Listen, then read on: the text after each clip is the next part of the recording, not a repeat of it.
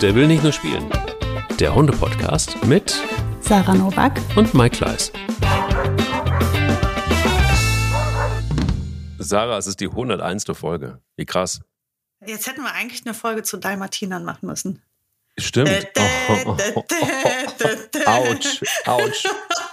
Boah, es tut immer noch weh, es tut, es schmerzt sehr, es schmerzt sehr. Gott.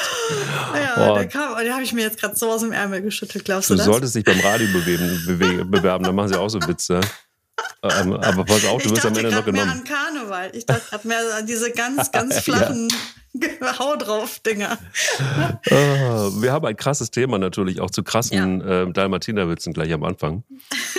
ähm, wir haben das Thema vegane Hundeernährung. Da haben wir, das haben wir schon mal gestreift. Wir haben uns aber nicht so richtig getraut, weil wir beide nicht so richtig die Experten sind. Und dann haben wir auch irgendwie jetzt bei der hundertsten, nach der hundertsten Folge überlegt, wie können wir das Problem lösen? Wir holen uns einfach eine Expertin mit ins Haus, in das ähm, mit der will nicht nur spielen Haus. Deshalb herzlich willkommen, Lisa Walter. Lisa, wer bist du? Was machst du? Und warum bist du Expertin für vegane Hundeernährung? Das wäre ich auch gerne. Ja, hallo, ihr Lieben. Ich danke euch für die Einladung. Genau, ähm, wie ihr gesagt habt, ich bin Lisa. Ich bin Tierärztin, wusste auch schon immer, dass ich Tiermedizin studieren möchte, weil ich Tieren helfen wollte. Und habe im Studium dann gemerkt, naja, also so richtig mit Tieren helfen hat das nicht immer was zu tun. Und äh, musste meine Nische finden, in der ich dem doch irgendwie gerecht werden konnte. Und ich fand äh, Tierernährung, speziell Hundeernährung, super, super spannend. War da auch selber betroffen, weil meine Hündin Allergikerin war und ähm, bin während des Studiums Veganerin geworden und habe dann einfach mich wissenschaftlich mit dem Thema auseinandergesetzt und war selber anfangs total kritisch.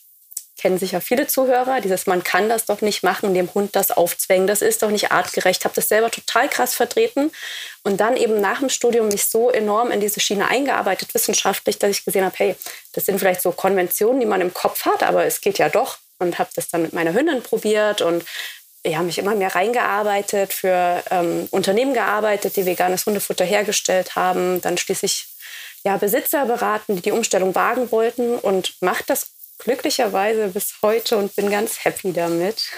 Du hast eine eigene äh, ähm, quasi Hundeernährungsberatung, richtig? Genau. Diet Pets.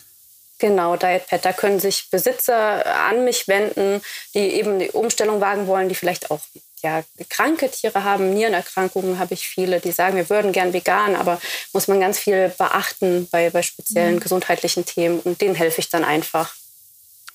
Dietpads, wie, wie findet man dich? Ähm, über dietpads.de oder, oder wie ist die, wie ist die Eddy? Ähm, dietpad.vet heißen wir. Diet.vet, okay. Genau, ähm, Tier, tierarzt.dietpad.vet ist meine Mail oder auf Instagram dietpad.official. Sehr gut. Lisa, wir haben ähm, ein kleines Ritual und wir wissen es spätestens seit der hundertsten Folge, also seit der letzten Folge, dass der, dass der Hundemoment der Woche ist der heiße Scheiß bei uns im Podcast. ähm, das ist wirklich, ähm, das ist ja auch eine Neuerfindung quasi. Also der Hundemoment der Woche, das ist, da würde man nie drauf kommen, niemals, wenn man so einen Podcast macht. Wie war dein Hundemoment der Woche? Ja, also ich habe zwei Hunde, die sind beide schon ein bisschen älter, beide aus dem Tierschutz und äh, bin auch seit äh, wenigen Monaten Mama und die Kleine fängt gerade an, so richtig ähm, feste, auch vegane Nahrung zu sich zu nehmen und der absolut coolste Moment war, als ich so angefangen habe, sie zu füttern und die beiden natürlich sofort sich davor gesetzt haben und man ihnen angemerkt hat, wir sind so happy, dass gerade ein Baby im Haus ist, weil wir sämtliche Nahrung abstauben können, die sie so fallen lässt. Also es war ein ganz toller Baby-Hunde-Moment, der war geil. Schön. Die Momente kenne ich auch noch. Äh, ich habe immer gesagt, das ist so wirklich Karneval für Hunde. Die Kamelle fliegen nur so, wenn die Kinder dann alles, gerade wenn die anfangen selbst zu essen und so ungeschickt sind dabei und alles fällt daneben. Ich uh. erinnere mich auch noch an die vielen Brokkoli-Breie. ja, genau. Wir sind so bei Karotte, Kürbis und es mögen die Hunde super, super gerne, habe ich festgestellt. Die sind bei dir aber auch schon einiges gewöhnt, glaube ich, an veganer Ernährung. Das ist halt auch schon, na, siehst du, guck mal, komme ich gleich zu. Sarah, wie war dein Hundemoment der Woche? Mein Hundemoment der Woche war eigentlich äh, ja ein relativ ruhiges, friedliches Miteinander zwischen den drei Hunden, was wir lange nicht mehr hatten. Äh, nach den beiden Läufigkeiten war ja immer Stimmung in der Bude und irgendwie immer alles sehr angespannt und gereizt. Und jetzt endlich ähm, kommt wieder Ruhe in, ins Haus und wir haben zu, also zu viert, weil die drei Hunde und ich, wir haben auf dem Sofa gelegen und es war friedlich und es wurde mal einfach mal auch nicht geknurrt und nicht gebrummt und nicht äh, miteinander diskutiert, sondern einfach waren alle sich einig und äh, es gab sogar, ich will jetzt nicht äh, zu viel versprechen, aber es gab auch Küsse zwischen Ronja und Boogie. Du kannst dir denken, Mike, ich bin ziemlich glücklich gewesen. Also wer weiß, wer weiß. Das Mutterherz die, platzte quasi wieder. Ja, genau. Jetzt kommen ja die, diese guten Hormone hinterher. Die tun uns ja gut jetzt. jetzt werden alle ganz friedlich und ruhig und wollen ganz viel sich pflegen. Frieden im Hause Novak. Frieden im Hause Novak tut jetzt mal ganz gut, weil von nach, nach ich glaube, zwei Monaten Knurren oder nee, ein, ein, eineinhalb Monate Mike, wie war denn deiner? Äh, rührend.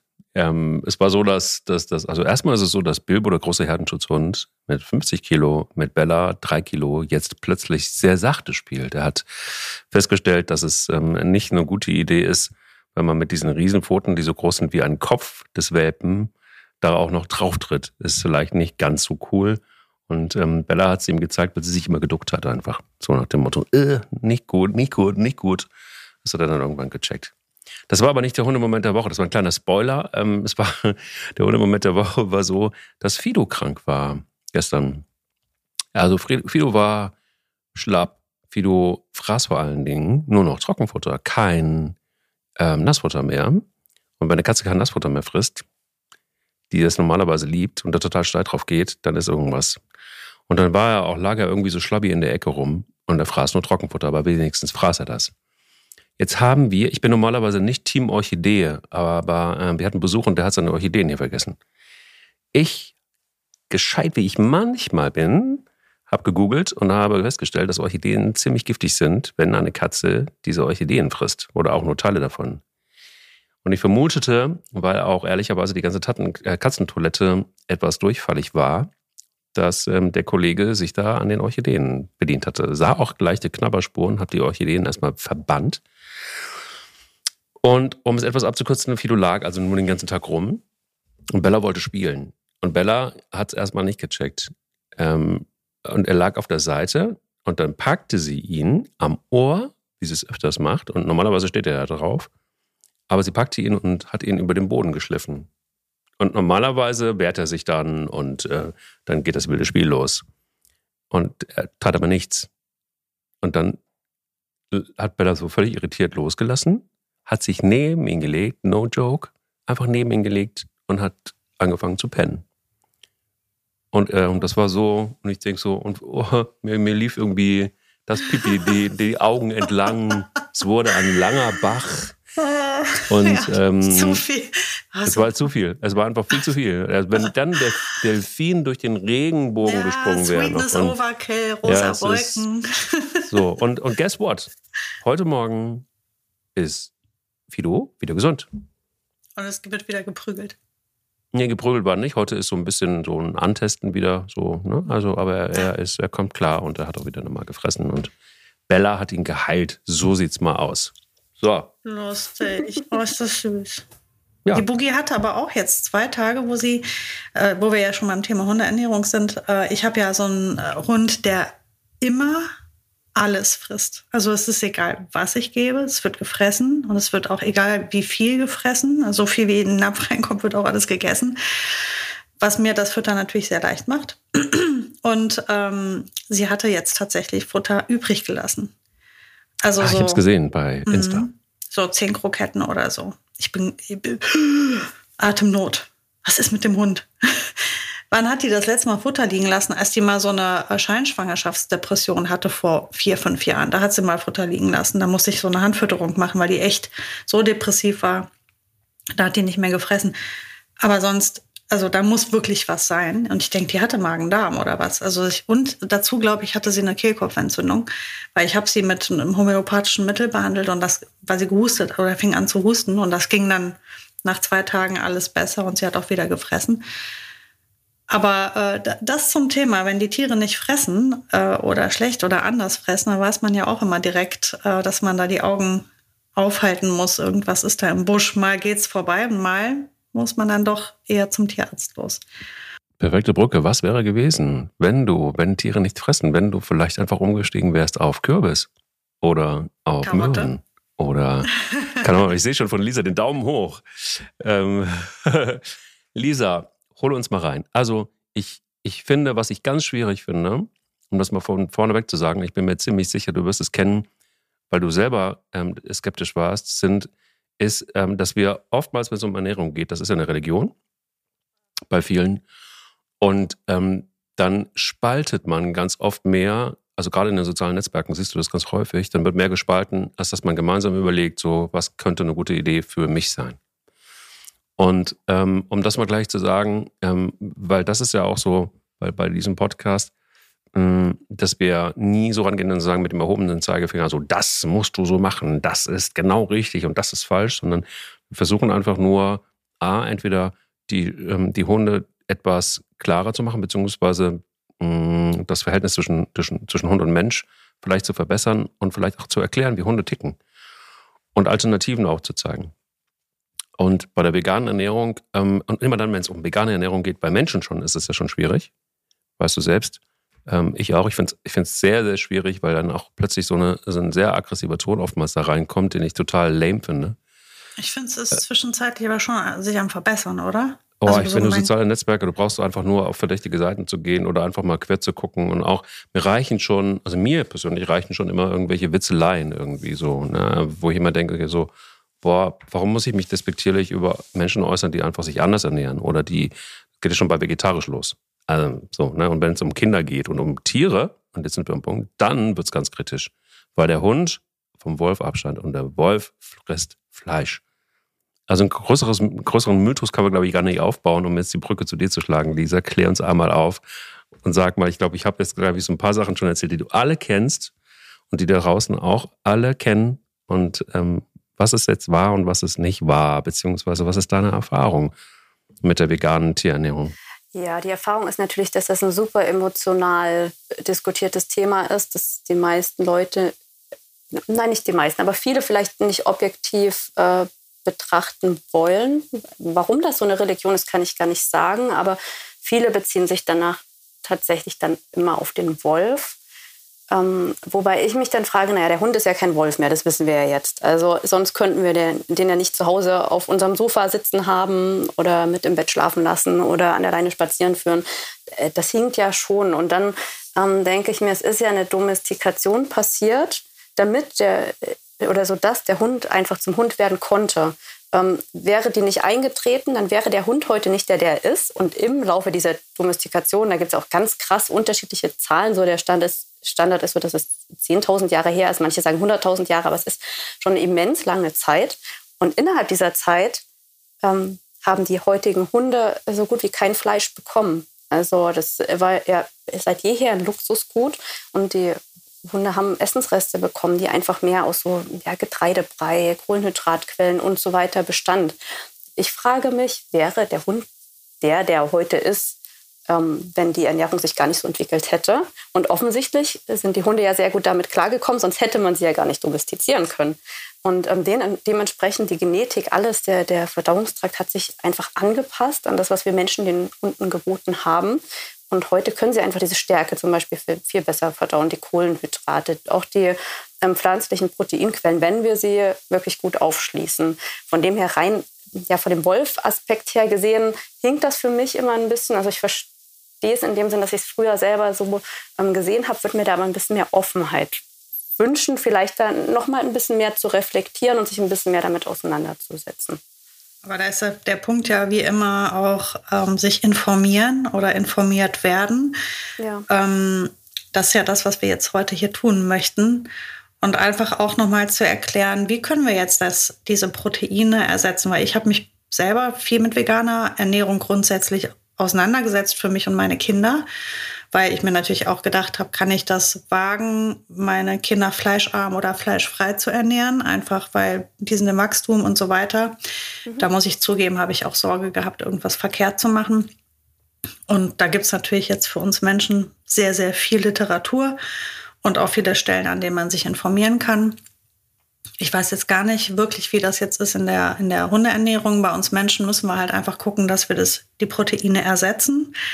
Ähm, beispielsweise mit Bohnen oder mit äh, irgendwelchen anderen äh, Soja oder sonstigem, wo eben Proteine drin sind oder viel Joghurt essen, der dann aber wiederum vegan ist. Also äh, ist ja in der Regel dann auch wieder Soja oder Mandelmilch oder sowas. Ähm, wie ist das jetzt beim Hund? Wird das dann auch ähnlich ersetzt? Ähm, ja, ganz generell muss man sagen, dass der Hund einfach einen Bedarf an Nährstoffen hat, jetzt nicht nur an Protein, aber auch an Protein. Das ist noch mal viel höher als bei Menschen und auch an vielen anderen ähm, Nährstoffen. Das wurde über Tierversuche herausgefunden, wie viel von welchem Stoff der Hund ungefähr braucht. Und man kann nicht nur beim Veganen viel falsch machen, sondern bei jeder Fütterungsmethode. Man muss einfach rein rechnerisch theoretisch schauen, sind alle Stoffe abgedeckt. Und ähm, dann muss man noch mal unterscheiden, füttert man Fertigfutter oder kocht man selber. Das ist auch egal, ob jetzt vegan oder vegetarisch oder mit Fleisch, ähm, gibt es eben Fertigfutter, das alles enthält. Und ähm, vegan gibt es da mittlerweile. Es gibt immer mehr Unternehmen wirklich gute Produkte, die alles bereitstellen. Da steht hinten Alleinfuttermittel drauf und dann, dann passt das. Und wenn man selber kocht, ähm, muss man schon schauen, ja, um jetzt beim Proteinbeispiel zu bleiben, dass die Zutaten erstens gut aufgeschlossen sind und eben eine gute Aminosäuresequenz bilden. Das ist zum Beispiel Tofu, ist super vorbereitet. Auch, es gibt ja ganz viele ähm, Vorurteile, was Soja betrifft, kann man jetzt in der veganen Hundeernährung oder auch bei Menschen nicht bestätigen. Ähm, und so Hülsenfrüchte muss man eben natürlich schauen, dass die ganz gut gekocht sind und püriert, weil die ja sonst diese festen Schalen drumherum haben, die der Hundedarm gar nicht ähm, spalten kann. Ähm, es ist kein Hexenwerk, aber ich würde auch da empfehlen, entweder Experten jetzt wie mich zu fragen, wenn man unsicher ist oder wenn man selber kochen möchte, auf verschiedene Blogs zu gucken von Futtermittelherstellern, die so äh, Supplemente anbieten, so Mineralstoffsupplemente. Die haben meistens schon vorgebaute Rezepte, die dann auch bedarfsdeckend sind. Sag mal, lass mal kurz an, an, eine, eine Gegenüberstellung machen, weil mich das total interessiert. Im Moment der heiße Scheiß, egal wo du Tierfutter kaufst, ist ja grain-free. Also alles, was das ist Hauptsache sehr viel Fleischanteil. Das, was ja im Grunde genommen eigentlich genau das Gegenteil jetzt ist von der veganen Hundeernährung. Ja. Wie passt das zusammen? Und warum kommt man auf die Idee als Futtermittelhersteller, dass Getreide ähm, äh, Material aus der Hölle ist? Hm, ich glaube, es sind gar nicht die Futtermittelhersteller. Ich glaube, es sind viele Besitzer, so wie ich das wahrnehme, dass man mhm. irgendwann mal angefangen hat zu sagen, es gibt ganz häufig Allergien gegen Getreide, weil man auch irgendwie so das Bild vom Hundefutter hat ähm, oder von dem Hundefutterkonzern, der ganz viel Geld machen möchte und deswegen Abfall ins Futter wirft. Und Getreide ist dann billiger als hochwertiges Fleisch und deswegen sollte das Futter getreidefrei sein, damit der Hund erstens keine Allergie bekommt und zweitens hochwertige Zutaten mhm. bekommt. Ähm, man muss aber sagen, rein wissenschaftlich gesehen ist es erstens so, dass die meisten Allergien gegen tierisches Protein bestehen, prozentual und nicht gegen Getreide. Ähm, und dass sich bisher nicht bestätigt hat, dass Getreide per se so ähm, negativ ist für den ganzen Hundekörper, weil ja verschiedene Getreidearten, man muss dann natürlich differenzieren, auch einfach Nährstoffe bereithalten, die wichtig sein können. Aber da sind wir wieder beim Thema, die Hundeernährung ist eine Religion und irgendwie gehört das heute dazu, dass man Getreide ganz arg verteufelt. Ist jetzt aber, glaube ich, auch egal, ob vegan oder fleischhaltig. Ah, ähm, okay. Das, äh, ah, okay. Genau. Das ist bei, bei veganem Hundefutter auch so, dass man dann eher sagt, so bloß kein Getreide, sondern eher, okay. Ah, Und die gut. Kohlenhydrate werden geholt aus Kartoffeln. Genau. Genau, häufig sind es Kartoffeln, Süßkartoffeln, sowas dann. Ah, sehr gut. Okay, guck, guck mal. Wenn ich jetzt, lass uns mal vorne anfangen, Sarah, vielleicht für dich auch okay. Hm, was ist, wenn ich jetzt meinen Hund oder meine Hunde, ich habe die jetzt, keine Ahnung, drei Jahre oder vier Jahre, aus dem Tierschutz auch, wie du, und ich entscheide mich jetzt dafür, ich würde es gerne mal probieren, wie das ist. Wie kriege ich denn überhaupt den Switch hin? Ja, das ist so ganz individuell, wie Hunde so sind. Also ich habe zum Beispiel so absolute Müllschlucker, Fressmaschinen, Saumägenhunde. Äh, ich weiß nicht, ob ihr das kennt.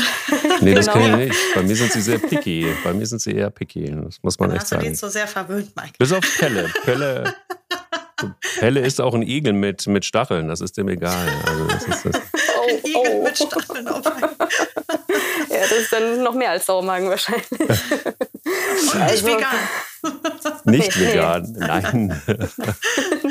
Aber hier tun mir dann beide leid, der Igel und der Hund. Absolut. Nein, es war Spaß. Also ich wollte nur bildlich sagen, er frisst ja. alles. Er frisst einfach alles. Ja, also so sind meine Hunde auch. Und dadurch, dass sie aus dem Tierschutz kamen und ich ja eh das Futter nicht nachbauen konnte, was die vorher gekriegt haben, habe ich einfach, also gerade den Kleinen, der war schon älter, von heute auf morgen umgestellt, der hatte null Probleme. Der hat sich auch gesundheitlich enorm verbessert, der war vorher sehr übergewichtig. Ähm, wenn man das jetzt nachbauen kann, empfehle ich schon langsamer vorzugehen oder wenn man den Hund noch nicht so gut kennt, wenn man nicht weiß, wie sensibel der ist, und einfach zu sagen, man füttert das vegane Futter erstmal als Leckerli. Ähm, die beißen haben jetzt Probiertütchen, wenn wir jetzt beim Fertigfutter sind und ähm, schaut man, mag der das überhaupt? Es bringt jetzt ähm, also in meinen Augen muss ein Hund das Futter auch schmecken. Häufig ist das der Fall. Und ähm, genau, probiert das als Leckerli. Und wenn das gut passt, dann kann man Stück für Stück einfach ersetzen. Dann fängt man an, nimmt ein Viertel vom ähm, alten Futter raus und packt ein Viertel veganes Futter dazu. Wenn es jetzt Hunde sind, die eher picky sind und ähm, man möchte das vegan probieren, dennoch ähm, kann man leckere Zutaten mitzufügen, die bei Hunden eher gut ankommen, sowas wie Räuchertofu mögen viele oder Nussmusse, Kokosflocken, Hefeflocken, alles sowas. Und probiert einfach, dass man den Hund äh, dadurch dran gewöhnt. Das ist auch ein Thema, was Katzen häufig haben, diese Akzeptanz, diese, diese Bildung, die ganz in, in frühen Kindheitstagen schon anfällt, dass man nur wenige Futter akzeptiert. Man kann versuchen, die Tiere auszutricksen. Wobei ich da der Meinung bin, man sollte es nie dogmatisch angehen. Wenn es halt nicht klappt, dann klappt es nicht. Ja, gut, klar besser ist, dass der Hund verhungert. Eben, also ich meine, dieser Fall Labrador, also ich habe beide Kunden in den Beratungen, die, die halt alles essen und ich sage immer, seid einfach dankbar. Das ist auch ein Vorteil gegenüber den Hunden, die super picky sind. Die vergiften sich zwar draußen nicht selber und die futtern dann die Orchidee nicht, aber es ist auch einfach wahnsinnig ähm, schwierig häufig. Ihr kennt das sicher beim Training zum Beispiel oder so, so einen Hund zu haben, den man schwer motivieren kann. Deswegen, also ich bin über den Typ Labrador immer sehr dankbar. Ja, was Ernährung angeht, sicherlich einfacher Umstellungen ja. zu machen. Ne? Oder ja. ja. wie du sagst, die Motivation ist immer sehr hoch. Ja. Jetzt habe ich noch einen Punkt, ähm, der auch immer wieder ins Feld geführt wird. Ähm, und ehrlicherweise, ich habe mich ein bisschen umgeguckt auch ähm, und kann das jetzt auch nicht so ganz widerlegen, aber was ich natürlich noch nicht versucht habe, ist das Selbstkochen. Aber was ist mit den Kosten? Vegane Hundeernährung ist unfassbar teuer jetzt als ähm, einfach als äh, äh, Ansage von außen oft. Habe ich schon oft einfach so gehört, ja, vegan ist ja total teuer. Das würde natürlich auch diese Sache mit dem Getreide total widerlegen, ne? wenn man dann sagt, irgendwie der äh, Futtermittelhersteller, der äh, sehr viel Fleisch reinpackt, der darf halt äh, teuer machen, weil ähm, Fleisch ja so hochwertig ist, wenn dann die vegane Hundeernährung so unfassbar mehr, teurer noch ist als die fleischhaltige Ernährung, dann frage ich erstmal schon mal, hm, komisch.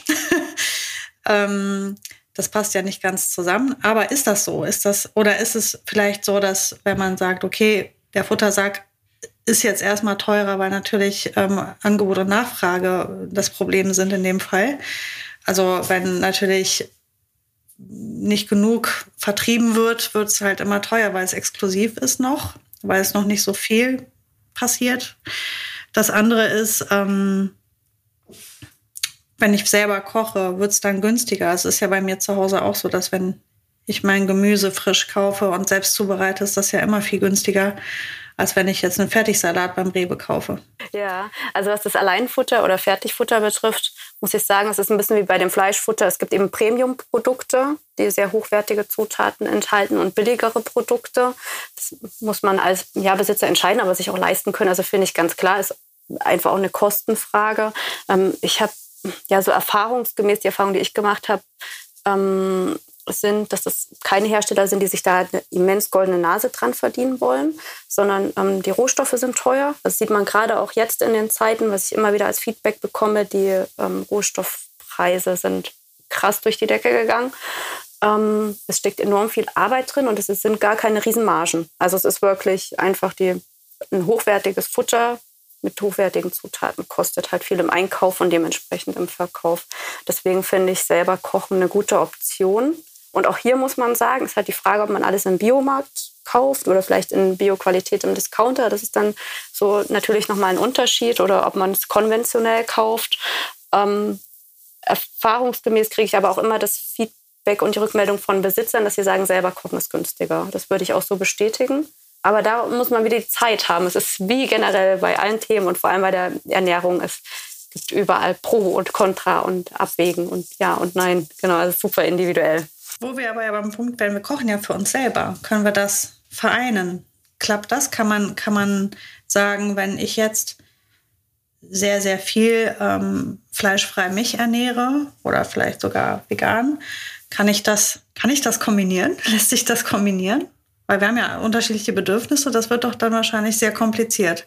Genau, man kann es leider nicht eins zu eins übertragen. Man kann immer irgendwie versuchen, so einen Teil der Zutaten für den Hund mitzukochen, aber ähm, man bekommt es leider nicht so hin, dass man sagt, ähm, der Hund isst einfach alles, was ich esse und darf davon halt nur so, so ein Teil an Menge, sondern man muss das schon nochmal anders berechnen, unter anderem eben wegen einem ganz anderen Bedarf an Protein oder Kupfer oder Calcium, Phosphor. Das ist schon, also da könnte man durchaus Sachen falsch machen und einen Mangel hervorrufen, wenn man seine eigene Ernährung da eins zu eins projiziert. Sag mal, wenn ähm, in, in, deiner idealen Welt, wenn du jetzt mal so ein ähm, sagst, ich würde gerne für eine Woche für meine Hunde vorkochen. Wie würde das aussehen? Also äh, natürlich jetzt nicht irgendwie, klar, du hast einen Herd, du hast einen Löffel und keine Ahnung, aber was wäre da drin und wie würdest du das, wie würdest du, wie würdest du das managen, mit welchen Zutaten? Ja, also ich würde mir hochwertige Proteinquellen suchen. Das ist einerseits immer gerne Tofu, weil der auch super toll verdaulich ist, aber auch sowas wie rote Linsen, sowas wie Bohnen oder Erbsen, die man dann pürieren kann. Ähm, Genau, zur Proteinquelle kommt dann ein Kohlenhydrat. Das können Kartoffeln sein, Reis, Nudeln, Süßkartoffeln, alles, was ich äh, so da habe, was natürlich nicht giftig ist und ähm, den Hunden gut schmeckt. Also nicht ähm, Orchidee, okay. Bitte nicht Orchidee oder ähnliches. genau, also wenn es schnell gehen muss, dann auch gerne Kombi irgendwie aus Tofu und Flocken, also Haferflocken, Kartoffelflocken. Das ist einfach eine super easy Methode. Dazu packe ich ein bisschen Gemüse, da auch bitte keine Orchidee, keine Avocado, keine Tomate, keine Paprika, keine Zwiebeln, sondern eben so das übliche Zucchini, Gurke, Salat. Das püriere ich oder raspel ich, je nachdem, ob ich den Labrador habe, der einen gefüllten Magen braucht, dem lasse ich das ein bisschen stückig, damit schön den Magen füllt oder eher ein Sensibelchen habe, da würde ich das Gemüse dann eher dünsten und pürieren. Dazu kommen hochwertige Fette, also wirklich im, im Rahmen von Pflanzenölen. Da wechsle ich jeden Tag ab zwischen Leinöl, Hanföl, Nachtkerzenöl, Borretschöl, vielleicht auch mal ein Kokosöl. Ganz wichtig, ein Algenölprodukt, das die Fettsäuren EPA und DHA enthält. Das ist, ähm, die haben wie beim Menschen auch einen ganz, ganz tollen Effekt auf den Körper. Und dann kommt noch ein Supplement dazu, also so eine Mineralstoffmischung, die den Rest dann abdeckt, der dadurch fehlt. Und dann habe ich vielleicht auch noch ein paar Leckerli dabei und Knabbersachen. Gibt es ja auch im Vegan. Alte Schwede. Möhrchen zum Beispiel, oder? Also bei, bei, bei mir Möhren und Äpfel sind, haben äh, schon auf jeden Fall Leckerchen-Status. Bei uns auch. Oder Banane oder also Räuchertofu ist echt der super Burner. Aber mittlerweile gibt es auch so im Einzelhandel ganz viele Sachen zu äh, kaufen. Genau. Thema Leckerli. Also die, bei veganer Ernährung, Hundernährung schließen sich Knochen ja schon mal aus. Also von, ne? hm. ähm, was gibst du einem Hund, der lange kauen soll und der mh, hm, Bock auf Leckerli hat und auch welche kriegen soll?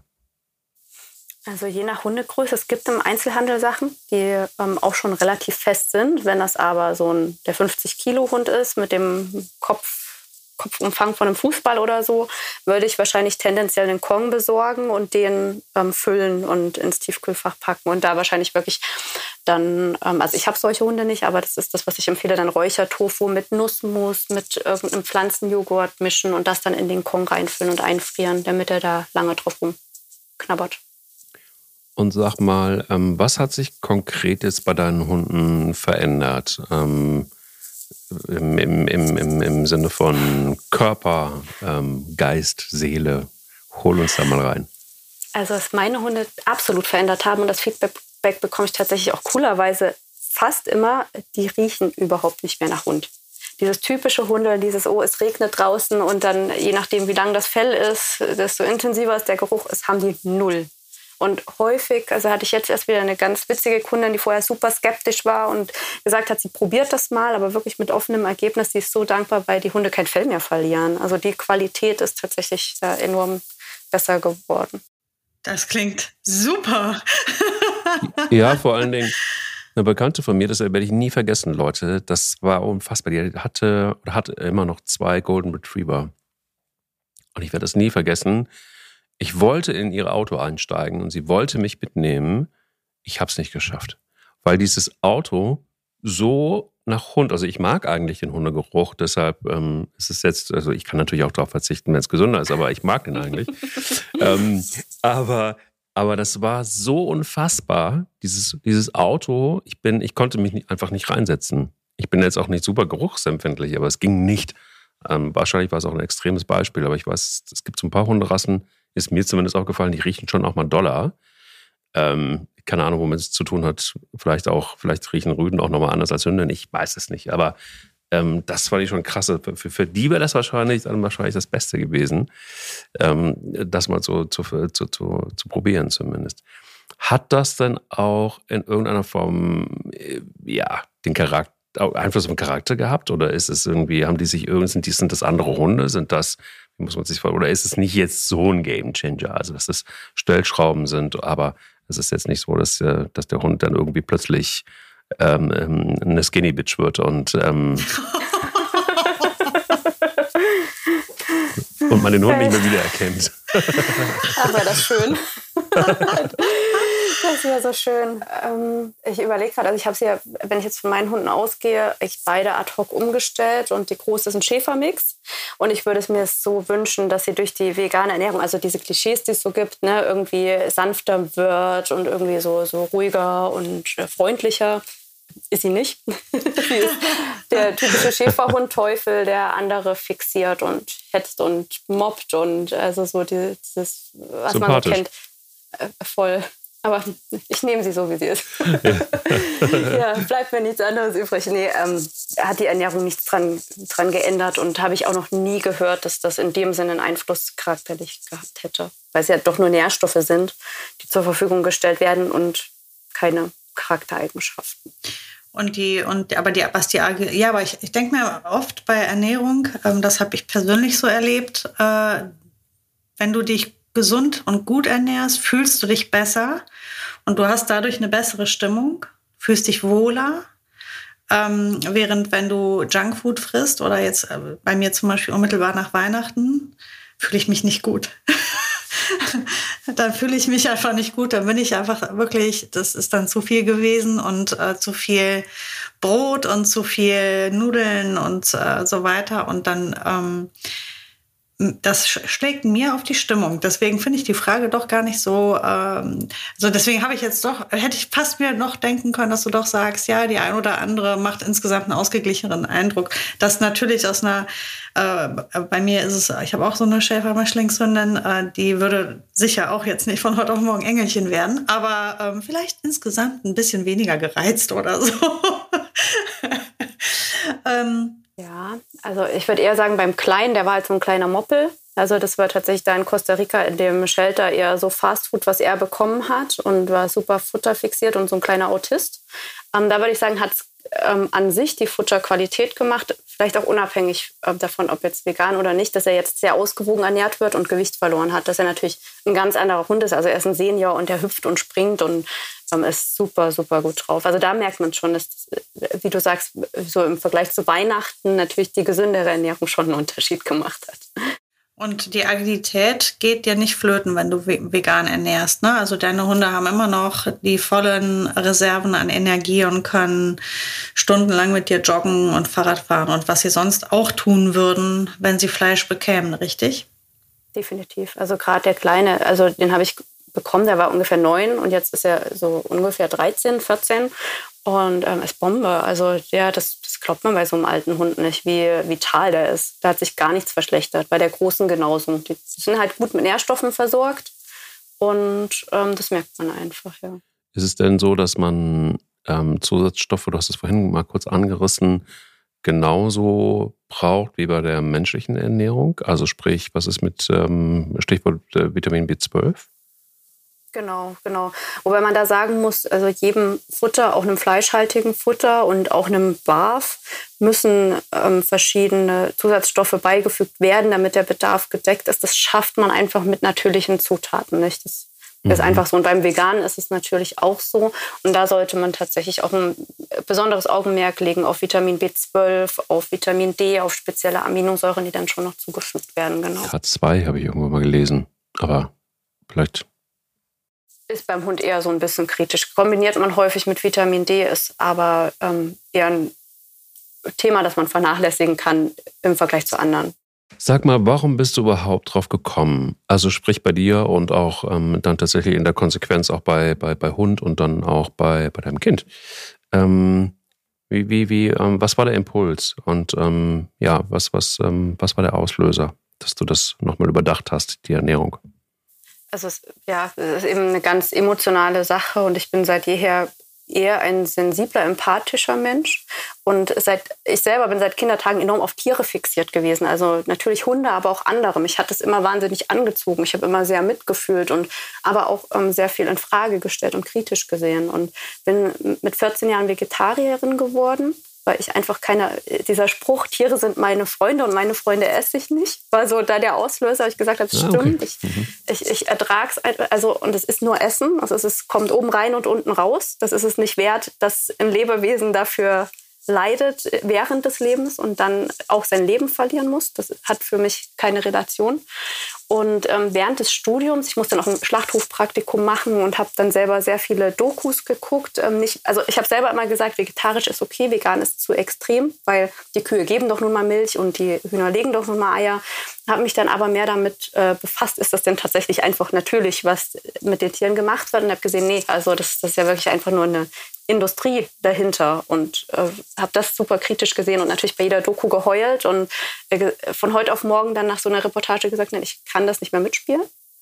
Hatte damals meine Hündin noch gebarft und äh, das war nochmal ein Prozess. Also ich finde auch jeder Mensch sollte einfach das als Prozess sehen und muss nicht von heute auf morgen alles umstellen und ähm, sich da angasen lassen, auch von Veganern, dass er noch nicht weit genug ist oder so. Es gibt halt Schlüsselmomente, auf die muss man warten. Und das hatte ich mit meiner Hündin dann damals eben auch, ähm, als ich einfach wissenschaftlich gesehen habe, hey, es geht ja, ich probiere es einfach mal und ich teste, wenn sie es mag, wenn es ihr schmeckt, wenn sie es verträgt, gut verdaut, dann bleiben wir vegan und wenn nicht, dann halt nicht. Und sie hat es eben einfach super mitgemacht.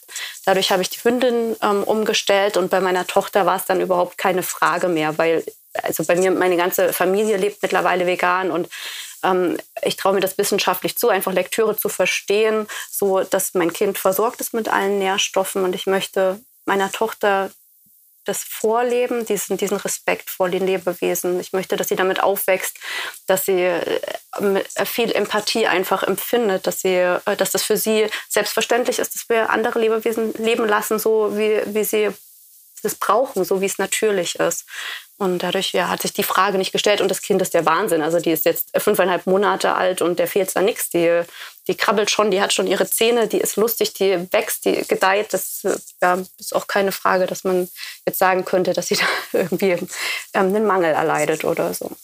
Interessanterweise ähm, werden ja oft bei der Kindesernährung die Fleischbestandteile ja sehr, sehr viel später erst zugeführt. Also ähm, wenn man anfängt mit Breien, also dieses äh, Typ, also zumindest äh, wenn man mhm. heutige moderne äh, Kindesernährungsliteratur liest, fängt das wirklich sehr spät erst an. Ich erinnere mich noch, dass ich die ersten Fleische habe ich vielleicht mit 10, 11 Monaten den Kindern erst gefüttert. Hat jemand Fleisch gesagt? Ich, nee, ich vermute, das hat jemand Wo sind die Möhren? Wo sind die Möhren? Jemand nicht einverstanden mit, mit diesem Gespräch hier. ähm, ja, auf jeden Fall weiß ich auch, dass ich ähm, ein total gesundes, vitales Kind hatte. Und ähm, ja, und ich habe sie ja nicht bis dahin gestillt. Also sie hatte ja dann auch nicht das, den, die Milch, die das abgedeckt hat oder sowas, sondern sie wurde halt einfach vegetarisch ernährt. Ähm, oder sie wurden beide so ernährt bis dahin. Und dann frage ich mich jetzt im Nachhinein halt auch, ja, hätte ich einfach so weitergemacht war ja alles gut. Ne? Ähm, und jetzt, das, jetzt, ich meine, das Gute ist, die Kinder treffen ihre Entscheidungen ja irgendwie selber. Und so wie du sagst, äh, wenn es dann um Empathie geht und wenn man mit einer Mutter groß wird, die den ganzen Tag nur von Tieren redet, auch wenn es nur Hunde in erster Linie sind, aber wir pflegen auch jede Mücke und jeden Käfer, ähm, dann kommt das von alleine. Also ich habe eine Tochter, die schon komplett vegetarisch ist, schon lange, und die andere ähm, möchte das unbedingt noch werden, kann aber manchmal bei den Würstchen halt nicht widerstehen. Ähm, was auch völlig okay ist. Ich habe den Kindern immer gesagt, ihr esst das, was ihr essen möchtet. Ich werde euch zu gar nichts zwingen. Ne, wenn ihr das wollt, ist das okay. Dann müssen wir nur gucken, wie wir es ausgleichen. Weil das weiß ich, dass ich das muss. Ich finde das auch ganz schwierig. Also ich habe jetzt ja, wo wir so ein bisschen mehr auf dem Land leben, und das Riesenglück haben, dass wir hier wirklich ähm, auch ein paar Leute haben, die um uns herum ähm, versuchen und das auch sehr gut machen, ähm, äh, tatsächlich in den Ökobauerbereich irgendwie reinzuschnuppern und das auch zu, äh, zu machen. Trotzdem schlachten sie aber natürlich Tiere, ne? Also klar. Und natürlich dann war der erste Step irgendwie viel weniger Fleisch zu essen und wenn Fleisch zu essen, dann eben, Sarah weiß es auch, dann eben hier von, von unseren Freunden eigentlich, wo wir genau wissen, wie die einfach auch dann, ähm, die, die, ne? wie die gehalten werden, genau. Dann kam es irgendwie zu dem Punkt, dass wir hier aber auch jetzt, auch jetzt Hühner haben und ähm, wir sie ganz klein gekriegt haben, wo du einfach noch nicht erkennen kannst, was ist es, ist es Mann oder Frau. Jetzt haben wir fünf Hennen und drei Hähne. Und das ist äh, eine Herausforderung. Ähm, sie, äh, eigentlich ist es jetzt aber auch so, dass die Hähne sich untereinander tatsächlich jetzt anfangen zu bekriegen. Und jetzt von der Theorie müssen eben zwei, und so ist das hier auf dem Land, müssen zwei weg. Also weg heißt Kopf ab, essen. Und da kommst du plötzlich dann in eine ganz komische Situation, weil du nämlich dann überlegen musst, welcher ist es denn? Also welches Tier muss denn jetzt gehen? Und das ist jetzt so ein Punkt, wo ich wirklich auch gesagt habe, nee, das schaffe ich nicht. Das will ich auch nicht. Also dann, dann verschenken wir sie und dann, äh, keine Ahnung, oder wir behalten sie dann, oder wir müssen sie trennen, aber keine Ahnung. weil das, ich will nicht derjenige sein, der, also die Eier zu essen, finde ich cool ähm, von den eigenen Hühnern, aber ich habe irgendwie keinen Bock, ähm, zu entscheiden, welchen Hahn muss ich jetzt killen, damit die sich nicht mehr gegenseitig. Also, das, da, da komme ich dann irgendwie nicht mehr mit klar. Ja, das ist das Verrückte, wenn du, wenn du Kinder hast, die ja so ehrlich sind immer und die drücken dich mit der Nase in sowas rein.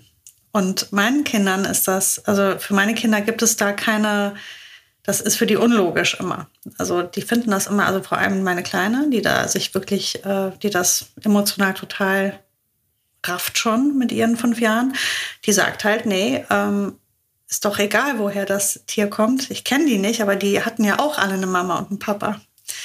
Und äh, das finde ich halt, das ist ja, ja, das ist halt mehr Verstand, als der Erwachsene hat, ne, eigentlich. Und sagt dann so, nee, das, äh, ich möchte gar kein Fleisch mehr essen. Ich will, ich will das nicht schuld sein, dass ein Tier sterben muss. Und das ist egal, ob du es, ich, ich weiß genau, was du meinst. Ich denke mir auch immer, ach cool, die Jäger, ne, die gehen ja in den Wald, dann hast du ja die allerbeste Tierhaltung. Ne? Das Tier musste nicht irgendwie transportiert werden. Das hat in keinem dunklen äh, Betonkäfig in seinem eigenen Kot gesessen, äh, jahrelang. Das ist doch voll vertretbar.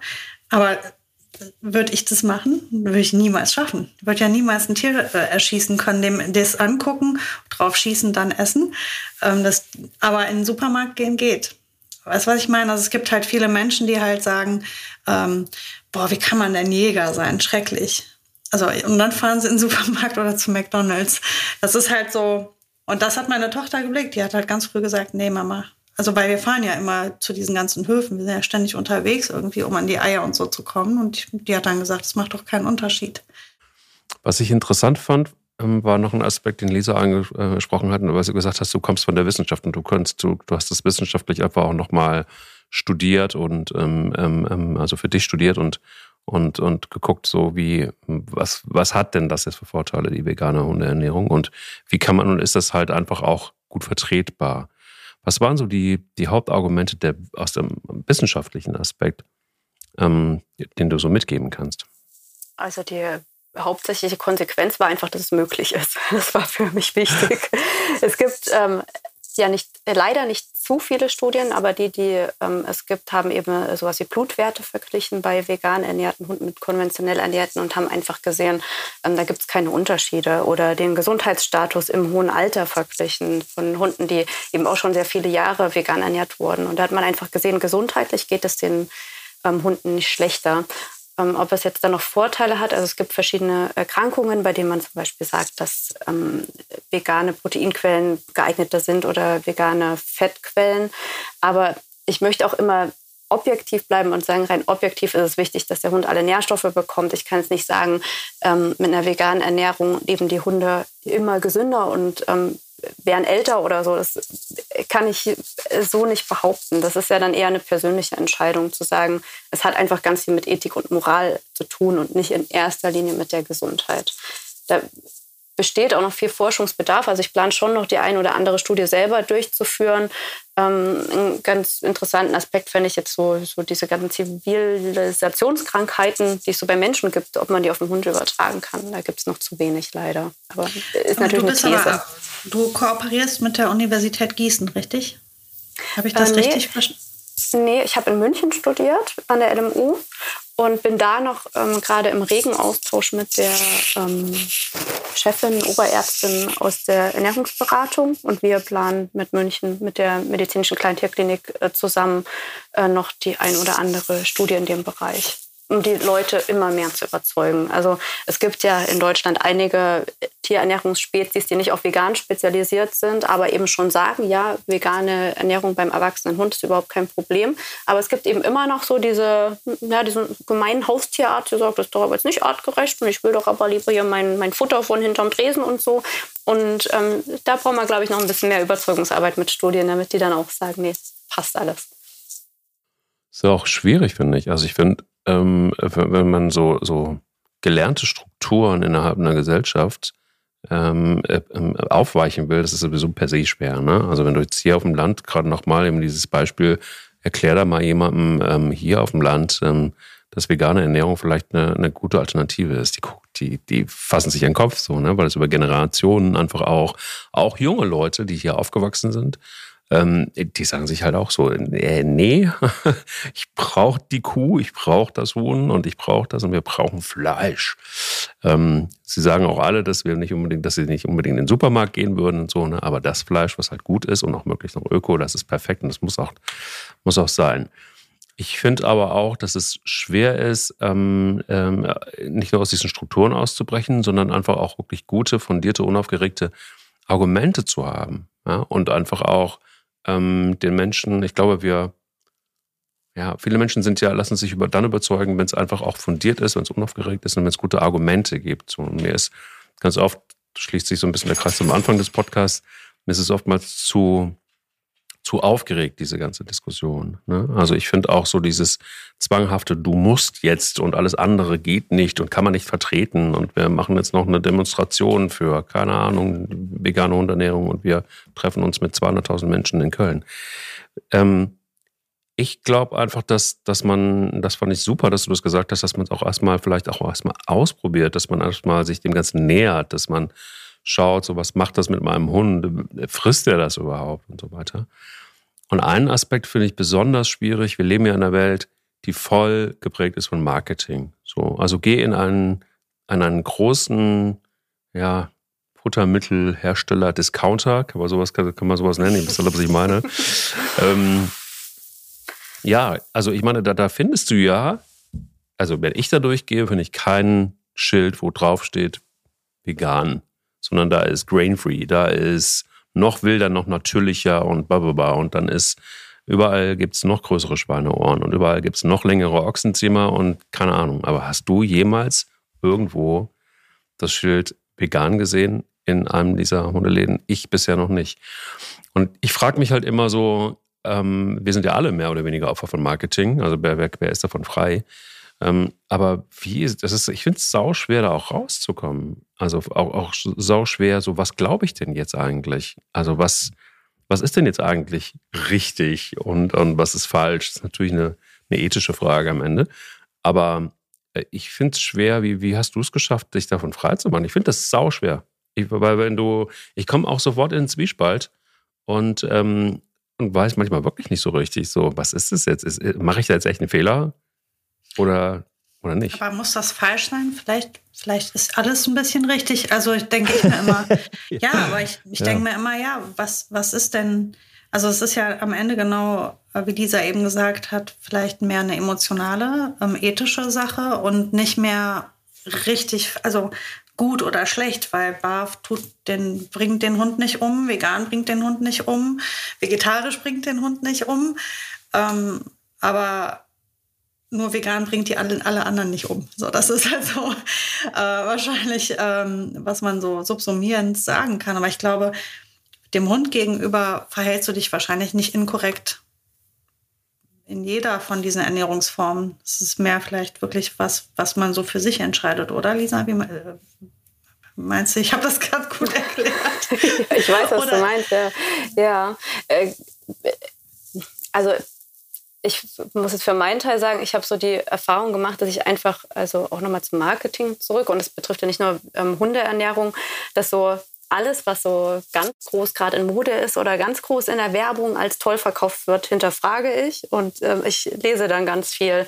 Ähm, das ist eine Sache, die ich vielleicht wahrscheinlich jedem empfehlen würde, jetzt egal was für eine Thematik, wenn man, also kritisch zu sein einem gegenüber und sich selber zu informieren. Das macht halt einfach Arbeit. Ich bin einfach charakterlich so. Ob es jetzt um die Hunde geht oder also auch um Erziehungsmethoden zum Beispiel, damit werden wir auch sehr äh, bei euch, also dass ich ganz viel, was im Fernsehen kommt oder so, hinterfrage und überlege, ja, das wird jetzt toll verkauft, aber ist es das wirklich? Dann mich einfuchse in die Hundepsychologie oder so oder Kinderernährung. Ist, es, ist jetzt der Brei gut oder ist jetzt der Kinderwagen gut oder so? Und genauso ähm, habe ich es eben mit der Hundeernährung auch gemacht und dann einfach geguckt, ähm, rein, ja, sind wir wieder bei der Wissenschaft oder rein auch intuitiv zusätzlich, was, äh, womit habe ich ein gutes Gefühl?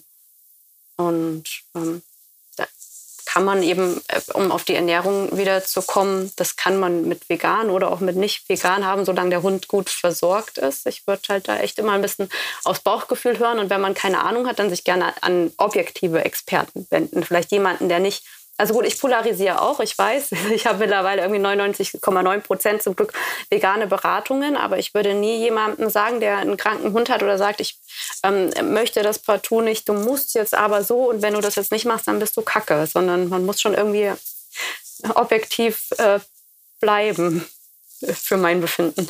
Würde es denn auch bestimmte Krankheitsbilder geben, wo du einfach sagst, hier kann man keine vegane äh, Ernährung empfehlen, weil ähm, das einfach nicht möglich ist aufgrund des Krankheit, Krankheitsbildes, was ich jetzt gerade nicht vor Augen hätte, aber ähm, ich bin ja auch kein Tierarzt. Ja, so ganz individuell gesehen gibt es einfach verschiedene Darmerkrankungen, Verdauungsbeschwerden, die man einfach mit veganer Ernährung nicht hinbekommt, weil der Hund eben den hohen Fasergehalt nicht verträgt und dazu noch irgendeine Allergie hat oder so, der einfach mit einem dann tatsächlich mit dem Futter von hinterm Dresen vom Tierarzt einfach am besten zurande kommt. Und dann ist das auch okay und wichtig, dass er das bekommt, damit er äh, gesund wird oder bleibt. Noch ein Mythos. Vegane Tierernährung oder vegane Hundeernährung macht ganz viel große Haufen auf der Wiese. Richtig oder falsch? Das heißt ja immer, um, wenn du ganz viel Fleisch fütterst, macht er ganz kleine, kompakte Häufchen und umso mehr Getreide und Gemüse du fütterst, umso wilder wird das dann draußen. Stimmt das? Kommt auch drauf an. Das ist irgendwie, ich glaube, ich kann auf jede Antwort, äh, Frage immer antworten, kommt drauf an und ist individuell. das ist da tatsächlich auch. Also die erste Hündin, die ich dann damals umgestellt hatte, ähm, die hat, äh, die vorher gebarft wurde, hat genauso gleiche Haufen gemacht wie vorher. Und äh, die, die eben viel Hülsenfrüchte bekommen, mit viel Faser, mit viel Schale drin, was einfach nur püriert wird, ja, die machen einfach, die machen mehr. Ist bei Menschen, glaube ich, einfach auch so. Das ist die, die nur ähm, zum, also Fastfood essen, was halt so super ultra verdaulich ist, die müssen nicht so oft wie die, die eben viel Gemüse, viel Pflanze essen. Ich glaube, das ist aber auch wirklich individuell. Also ich habe auch festgestellt, dass zum Beispiel, wenn es jetzt um die Hunde geht, ähm, äh, guck dir Spanja an. Also Spanja äh, kackt Riesenhaufen und wird jetzt 14. Also wenn man jetzt davon ausgeht, man könnte jetzt davon ausgehen, ne, Theorie, ähm, sie ist ein schlechter Futterverwerter, deshalb eben man wirklich viel hinten raus. Also sie hat eine super Figur, nach wie vor mit 14. Sie ist total agil mit 14. Sie hat genug Sport gemacht immer. Sie hat total viel, viel Bewegung gehabt, was viel ausgemacht hat. Und dann denke ich im wahrsten Sinne des Wortes, also so denke ich, ähm, im wahrsten Sinne des Wortes scheiß drauf. Also ob jetzt der Haufen groß oder klein ist. Ähm, Hauptsache dem Hund geht's gut, so, ne? Also am Ende des Tages. Und ich glaube, das ist ja irgendwie bei uns allen, das eint uns ja auf jeden Fall, dass wir, dass wir das wollen. Und das, ähm, ich glaube auch, dass es total wichtig ist, einfach genau zu beobachten, immer und immer wieder, kommt mein Hund denn mit dem klar, was ich ihm gebe? Ob das das Futter ist, ob das die Erziehung ist, ob das, keine Ahnung, so der tägliche Umgang miteinander ist. Ähm, das würde ich mir mehr wünschen, so dass man einfach vielleicht ähm, nicht hektisch durch das Tiermittel, Tierfuttermittelgeschäft geht, ähm, sondern äh, sich einfach immer mal generell überlegt, so ist das alles gut, was ich hier so tue und was ich hier so mache. Und, und nur weil da jetzt irgendwie tolle äh, Bilder von Wölfen auf Verpackungen sind, ähm, ist das deshalb das beste Futter. Ne? Oder ist es vielleicht auch ganz gut, dass ich mir vielleicht äh, eine Verpackung suche mit einer riesen Karotte drauf. Also, Wenn sie aber in einer braunen Papiertüte ist, dann ist es auch noch verlockender. Genau, dann ist es, und wenn da noch Öko draufsteht, dann flippen sie aus, und dann Bio. gehen alle steil. Und Bio, oh. und wenn dann noch, und wir sind ja, Deutschland ist ja das totale Siegelland. Wir lieben Siegel. Wenn Stiftung Warentest oder Fokus oder was auch immer, du kannst dir diese Siegel ja auch mittlerweile kaufen. Ähm, aber ich habe auch, ich weiß auch, dass dieses, dieses, ähm, auf, dieses grüne V ähm, auf dem gelben Hintergrund, das musst du als Hersteller auch teuer bezahlen. Also es ist nicht so, dass du das einfach so kriegst, weil du so geiles Zeug machst, sondern das musst du auch bezahlen. Ähm, das ist aber, ähm, äh, finde ich, ganz grandios. Da sind wir Deutschen irgendwie tatsächlich irgendwie total lame. Ähm, machen Siegel drauf und dann ist das richtig gut. Wenn der Stiftung Warentest auch noch eine 1,5 drauf ist oder wenigstens ein Gut, dann wird das gekauft. Scheißegal, was das kostet. Und, und total unüberprüft. Also vielleicht ähm, kann es eine gute Idee sein, einfach die Hunde mal wieder zu beobachten und uns zu beobachten. Und manchmal habe ich so den Eindruck, wir sind so Herdenviecher und machen alles nach. Mäh. Nee, und deswegen ist das so gut, wenn man sich ganz viel informiert und ganz viel sich beraten lässt. Wo wir schon beim Thema wären, Lisa, ich glaube, ich rufe dich mal an. Sehr gern. Ich nehme das, glaube ich, mal in Anspruch. Wahrscheinlich musst du mich auch, was die Kinder geht, direkt mitberaten, wenn du das jetzt schon alles geschafft hast. Ja, ja gerne. Aber, aber ich habe noch, eine, ich hab noch eine, eine, eine letzte Frage. Wird es denn irgendwann, weil du gerade eben gesagt hast, Studien, Studien und auch wir Deutschen lieben auch Studien, an denen wir uns festhalten können. Aber wenn das so ist, dann, dann finde ich das auch okay. Ich finde übrigens auch Siegel okay. Wenn die richtig gut geprüft sind, finde ich, ich bin, ich bin auch Team Siegel von mir aus. Würdest, also du hast ja gesagt, du willst es machen, aber ist es so, dass, dass eine Studie, wie lange braucht so eine Studie, bis man weiß, bis sie veröffentlicht werden kann, äh, veganes Hundefutter ist geil. ähm, ja, oder auch hat Vorteile, keine Ahnung, was du da, was du da testen willst, wie die These ist. Wie war die These noch? Eine ganz überraschende Antwort, es kommt drauf an, auf Studiendesign. also ich möchte gerne, eine Studie ist mir enorm wichtig, das ist aber wahnsinnig schwer, die durchzubringen, weil natürlich alles auch von der Ethikkommission geprüft wird. Da geht es um vegane Welpenernährung, weil die einfach noch nicht belegt ist, aber ich der Meinung bin, dass es geht und ähm, ja, das muss eben wissenschaftlich einfach ähm, nachgewiesen werden. Das wird enorm lange dauern. Erstens das Go dafür zu bekommen und dann ähm, vom Studiendesign her die Studie so hinzukriegen, dass sie richtig krass aussagekräftig und anerkannt ist, dass sie in einem Fachartikel äh, ähm, Fachblatt genau veröffentlicht wird und so weiter. Ähm, das wird mehrere Jahre dauern. Parallel möchte ich noch mal eine bringen, die einfach ähm, ja auch ähm, Blutproben wieder untersucht von einige Zeit vegan ernährten Hunden. Das kann dann schon in vielleicht zwei Jahren oder so fertig sein. Aber es ist ja gut, was lange währt, wird endlich gut. Und man kann also ja nicht von heute auf morgen irgendwie, das, das wäre dann, glaube ich, auch nicht sehr seriös und nicht sehr aussagekräftig. Ähm, genau, kann man nicht von heute auf morgen bringen. Wird ein bisschen dauern. Sag nochmal zum Schluss, wie man dich erreicht auf, auf, auf, auf vor allem die Homepage vielleicht? Ähm, dietpet.vet ist die Homepage und äh, Tierarzt da bin ich am besten erreichbar. Da mache ich die Beratung drüber, wobei ich sagen muss, durch Baby und Projekte ähm, ist gerade alles sehr wild. Ähm, ich versuche zeitnah zu antworten. Das kann manchmal ein bisschen dauern, je nachdem, wie gerade die Situation zu Hause ist. Und zwei Hunde sind ja auch noch, die versorgt werden wollen. Ähm, genau. Und Instagram es ist vor allen Dingen eine richtig ähm, schöne Homepage. Ähm, Glückwunsch dafür. Das ist wirklich, die ist übersichtlich, die ist modern, die ist ähm, klar. Da habt ihr den Button Ernährungsberatung, da geht ihr einfach drauf und dann habt ihr ganz viele Informationen. Ähm, und zwar ist es da auch wieder das, was Lisa eigentlich gesagt hat. Es kommt drauf an, denn Ernährungsberatung ganz individuell steht da ganz groß drauf. Ähm, und, und äh, dann schreibst du auch, deine Nahrungsmittel seien deine Heilmittel. Das finde ich einen sehr, sehr schönen Satz, weil ähm, ich glaube auch tatsächlich wirklich, dass ähm, gerade, und das ist leider meine Erfahrung, Sache weiß es in den letzten Monaten gewesen, ähm, das, das, das, das, das, was das, der ganze Heilprozess und Tierarzt und so weiter, so ein komplexes Thema. Und ähm, was macht wirklich heil? Ähm, aber auch nochmal ein schönes Thema für unseren Podcast übrigens. Ist es immer, ist es immer die Medizin? Ist es immer das Cortison, das ich dann irgendwann weggeschmissen habe, sehr schnell bei Spanja? Ähm, oder gibt es auch Möglichkeiten, das wäre wirklich nochmal ein richtig tolles Thema, finde ich. Ähm, vielleicht ähm, hast du da Lust auch nochmal drauf, ähm, uns zu joinen, weil ich glaube, das ist ein ganz, ganz wichtiges Thema, weil da haben wir nämlich eine noch mächtigere Industrie hinten dran als bei der Tierfuttermittelindustrie. Das würde ich mir tatsächlich wirklich mal sehr wünschen, da einfach nochmal noch mal einzusteigen. Stimme ich dir zu. Finde ich auch super spannend. Und wichtig, auch das individuell anzugehen. Toll. Dann halten Schön. wir das jetzt einfach fest. Punkt. Cool. Zack, To-Do-Liste. ja. ja. Danke erstmal, Lisa, dass du dabei warst. Und ähm, das hat sehr viel Spaß gemacht und war eine sehr angenehme Annäherung an die vegane Tierernährung. Ja, danke für die Einladung. Äh, ich fand es auch super toll, ähm, nicht mit einem erhobenen Zeigefinger krass erstmal kritisiert und beschimpft zu werden, sondern äh, danke für eure Offenheit auch, was die Thematik betrifft.